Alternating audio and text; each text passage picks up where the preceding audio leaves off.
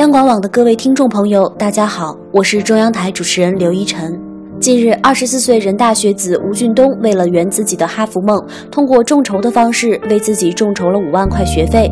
然而，此事一出，舆论哗然，不少人质疑这场哈佛梦的众筹行为不过是一个噱头。其实，人生哪来那么多的应该和不应该？生活本来就充满了未知，充满了可能而丰富多彩。一件看似不可能的事，一件困难的事，在应该和不应该的限制之外，能寻到一个好的解决办法，这就是生活。给予我们的惊喜，生命不应该戴上镣铐，梦想不应该为了质疑而无法飞翔。话又说回来，就算这是噱头，又能如何？只要一个学子可以去接受更好的教育，去实现他的梦想，这样的噱头我们欢迎。祝各位晚安。